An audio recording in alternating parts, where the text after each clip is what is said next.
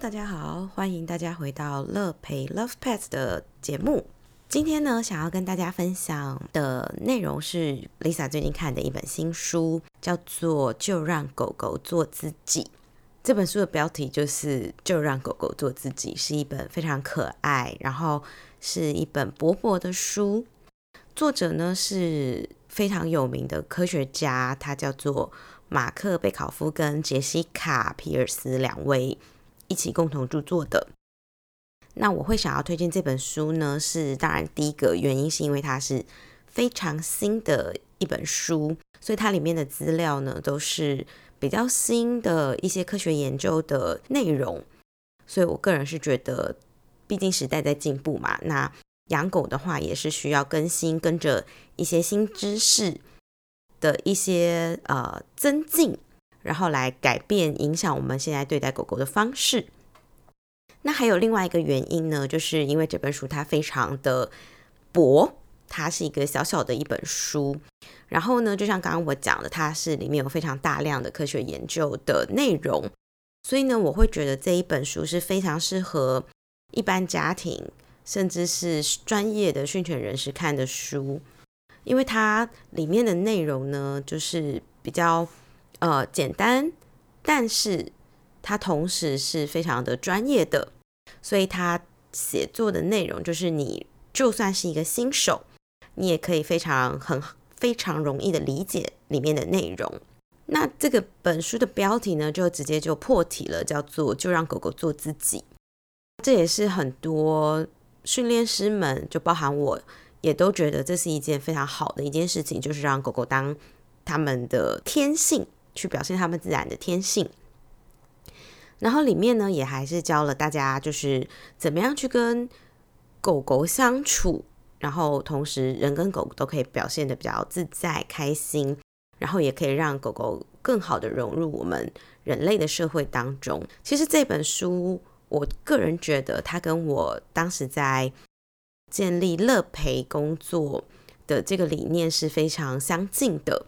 因为其实我一直希望啊，我们可以跟我们的动物家人是和平共处，然后是彼此快乐的陪伴彼此。所以我的工作室的名字就叫做乐陪嘛，快乐陪伴彼此。但是呢，因为我们毕竟跟狗狗是不同的物种，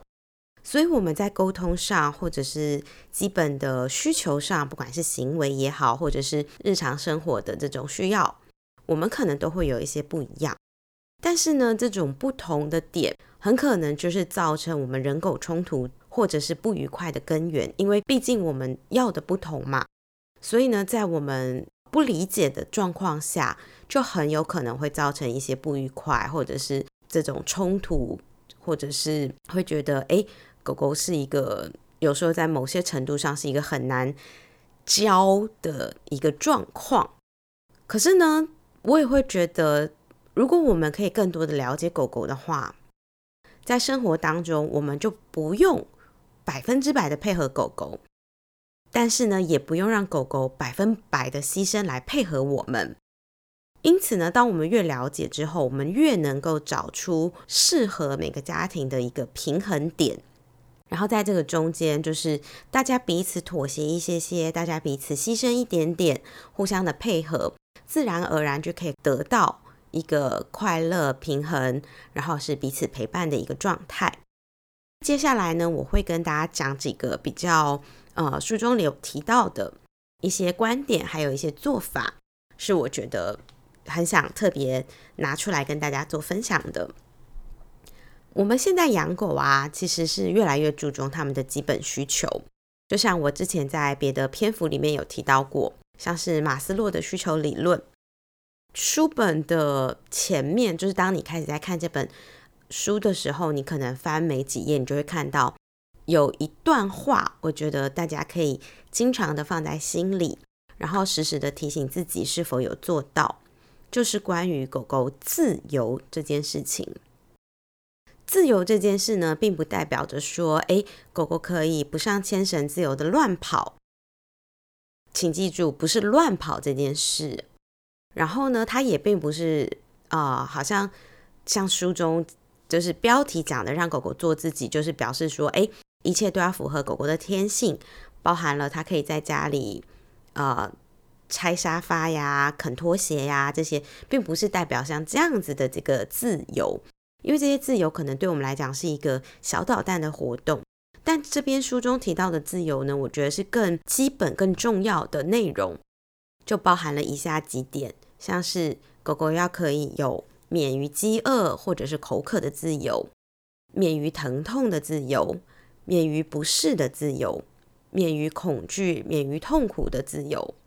免于可以避免可治疗疾病的自由，还有包含做自己的自由，能够正常表达行为的自由。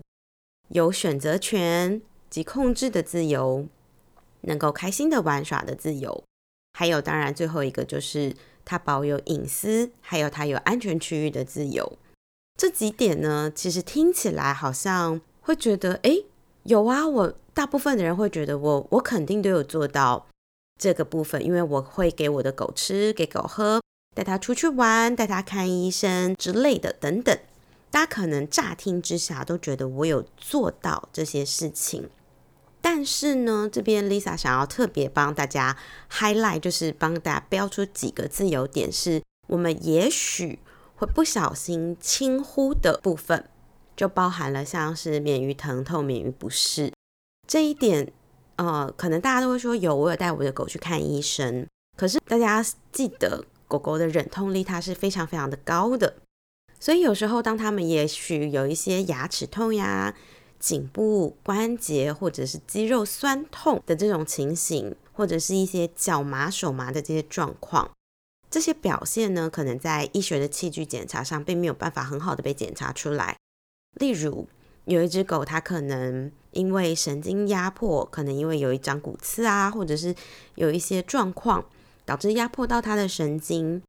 然后造成它的这个腿部胀麻这种情形，但是这些胀跟麻，你在带去医生那边的时候，也许我们会透过像 X 光、像超音波之类的这些方法去做检测，但是这些检测的方法可能没有办法去看到他们的脚有这种胀麻的这种感受，所以呢，这种情境就有一点像是。嗯，大家可以想象一下，就有点像是我们今天可能搬重物，或者是我们假日去做爬山，然后呢，隔几天之后你会觉得说，哦天哪，会有酸酸胀胀，会有腿抬不起来，甚至是你会觉得，哦，我有一种剃退的感觉。这时候我们知道我们的身体有不舒服，可是我们去到医院的时候，也许我们就检查，医生也会跟我们讲说，哎，我们的骨骼是很好的，它没有变形，也没有脱位。所以像这样子的情况的这些疼痛，就很有可能会被我们低估。那当然，这些疼痛如果一直持续的产生，就会引起一些行为上的一些改变。例如，你可能会发现你的狗会啊不停的啃脚、舔脚，甚至是它可能会对着它的脚生气。我不晓得大家还记不记得，曾经有一个影片是有一只狗狗，它很莫名的对着它的后脚生气。然后它会去做事攻击它的后脚，好像它的后脚是它的仇人一样。当时很多人在看这影片的时候都觉得啊，好好笑哦，这狗怎么会搞不清楚对自己的后脚去发脾气？可是当时我在上 Julia 就是 Galen Therapy，它是一个呃肌筋膜按摩的一个学院的老师，他来上课，他就有提到这个影片，然后我们当时也在看，我们就发现到说哦。这狗狗可能真的就是有一些疼痛的状况，导致它会表现出很这样子奇怪的一个行为表现。那当然，这个它可能是对于它自己的脚生气，但是当这个疼痛持续变化、持续变得严重的时候，狗狗可能不再是单纯的对它自己的脚生气，而是它可能会变得不喜欢其他的狗狗接近，不再喜欢你对它亲亲抱抱、摸摸、梳毛。或者是我们躺在同一个床上睡觉的时候，也许当你一翻身，狗狗可能会突然生气、吠叫，甚至是可能会啄你，这些都有可能会出现。那我在蛮多呃上课的时候，也有一些像这样子的一些经历，就会知道说，哎，狗狗是有一些行为在转变的。那这些行为的转变背后的原因，其实都很有可能真的就是因为疼痛造成的改变。所以这个时候，我们需要的并不是做一个纠正行为的一个课程，而是可能要跟医生讨论做所谓的疼痛控制。那疼痛控制呢，也会是一个比较符合人道的一个做法，对于狗狗来讲也是比较友善的。所以像疼痛这个部分，就是免于疼痛、免于身体不适的这个部分，就很有可能是被我们做低估低估的。另外呢，大家也有可能会去忽略的事情是，让狗狗具有选择权或者是控制的自由。这边可能大家会觉得说，哎，让狗狗自由选择，那狗狗不就是很常会做一些我们想不到，或者是做一些我们不想看见的事情吗？例如，它可能想说，哎，我想要在家搞破坏，我因为我想要吃点心，所以呢，它可能就会去翻倒你的垃圾桶。这是一个自由吗？是一个选择权吗？或者是呢？它可能会在地上乱捡乱吃，毕竟嗅闻找地上的食物对他们来讲是一个天性的表现。是一个自由的表现，但是呢，我要跟大家强调的事情，自由的选择并不代表你是要去放任狗狗做危险的事情。这些危险的事情其实是还是需要透过一些人的规范去调整的，因为毕竟它是生活在跟我们生活在一起，在一个人类的社会底下，我们有很多的车子，我们有很多的非野外自然的一个物件。所以呢，并不是说去放任他们做这些危险的事情，而是我们可以在日常生活中让他们有更多的选择自由，像是在饮食上可以提供丰富多元营养的饮食。不管你今天是想要给饲料、给鲜食还是给生食都好，就算是你是吃饲料的朋友，你也可以选择不同的厂牌、不同的口味、不同的颗粒大小，像这些都可以创造一个不同的口感。跟味道，让狗狗有机会去尝试不一样的东西，甚至是你可以放一排，让你的狗狗自由去选择，它今天它想要先吃哪一个。像我在做教学的时候，很常就会跟大家讲说，哎，你们可以放一排食物，让你的狗去选择，看它今天它最喜欢的是什么，然后让它有机会去选择，它先吃什么，后吃什么。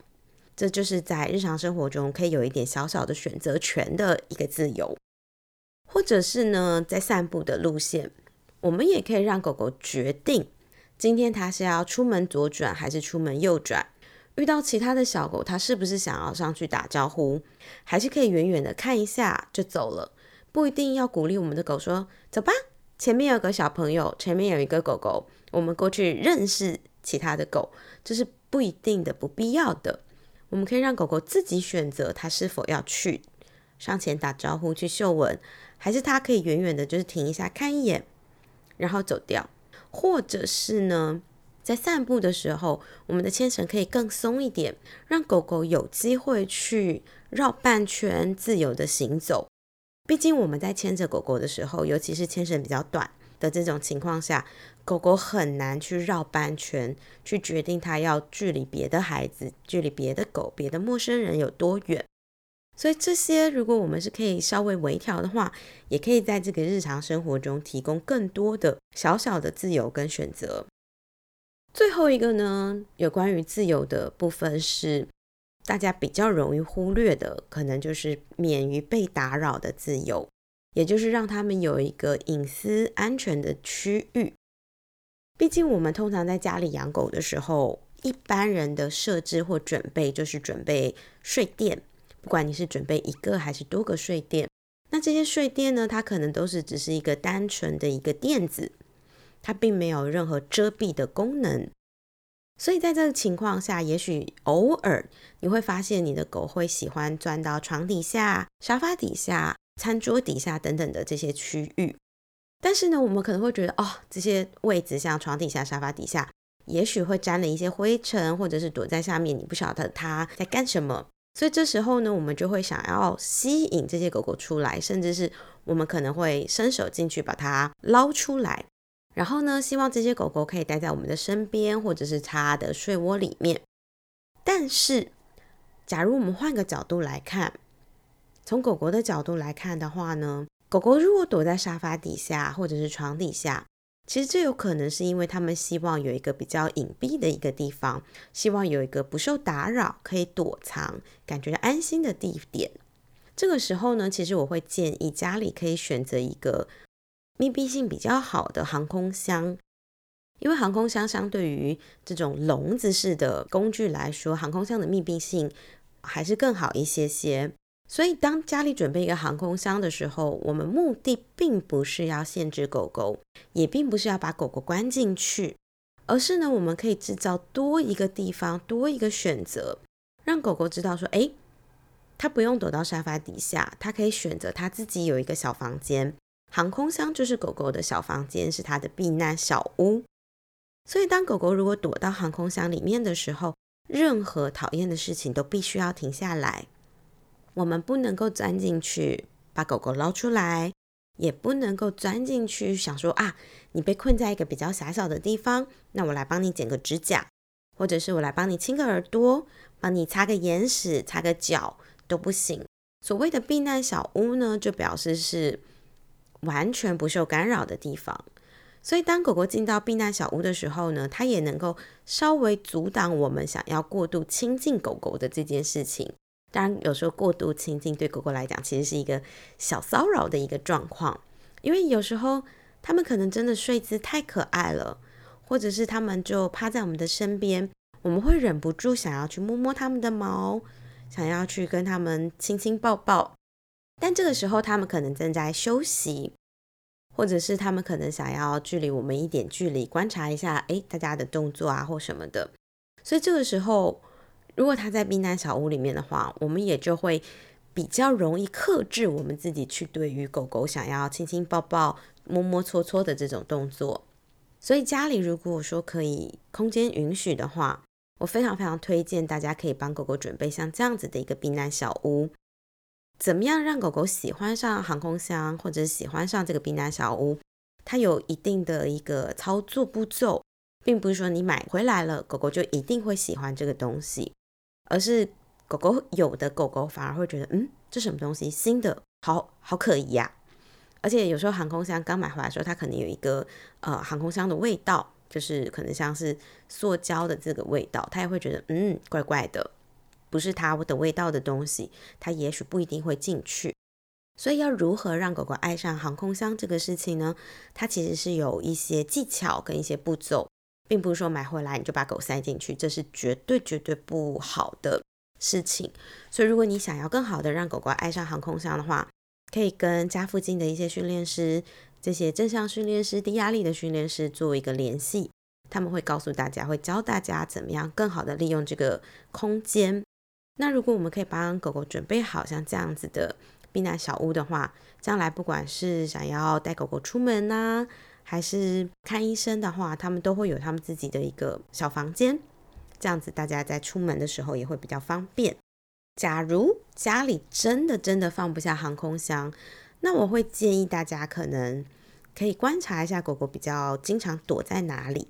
例如说像我们刚前面提到的桌子下、沙发下这些地方。假如他去到了那些地方，那我们就要真的很克制自己，告诉自己说，嗯，这个空间对狗狗来说，可能它是想要独处，它是想要